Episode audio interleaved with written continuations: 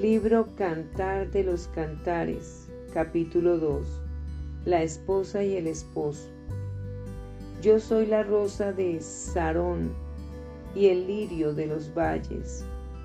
Como el lirio entre los espinos, así es mi amiga entre las doncellas. Como el manzano entre los árboles silvestres, así es mi amado entre los jóvenes. Bajo la sombra del deseado me senté, y su fruto fue dulce a mi paladar. Me llevó a la casa del banquete, y su bandera sobre mí fue amor. Sustentadme con pasas, confortadme con manzanas, porque estoy enferma de amor. Su izquierda esté debajo de mi cabeza, y su derecha me abrace. Yo os conjuro, oh doncellas de Jerusalén, por los corzos y por las siervas del campo, que no despertéis ni hagáis velar al amor hasta que quiera. La voz de mi amado, he aquí él viene, saltando sobre los montes, brincando sobre los collados. Mi amado es semejante al corzo o al cervatillo.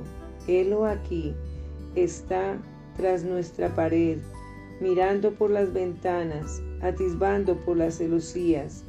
Mi amado habló y me dijo, levántate, oh amiga mía, hermosa mía, y ven, porque aquí ha pasado el invierno, se ha mudado, la lluvia se fue, se han mostrado las flores en la tierra, el tiempo de la canción ha venido, y en nuestro país se ha oído la voz de la tórtola. La higuera ha echado sus higos y las vides en cierne dieron olor. Levántate, oh amiga mía, hermosa mía, y ven, paloma mía, que estás en los, en los agujeros de la peña, en lo escondido de escarpados parajes. Muéstrame tu rostro, hazme oír tu voz, porque dulce es la voz tuya y hermoso tu aspecto.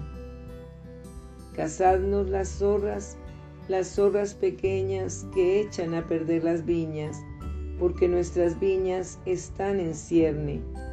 Mi amado es mío y yo suya. Él apacienta entre lirios hasta que apunte el día y huyan las sombras.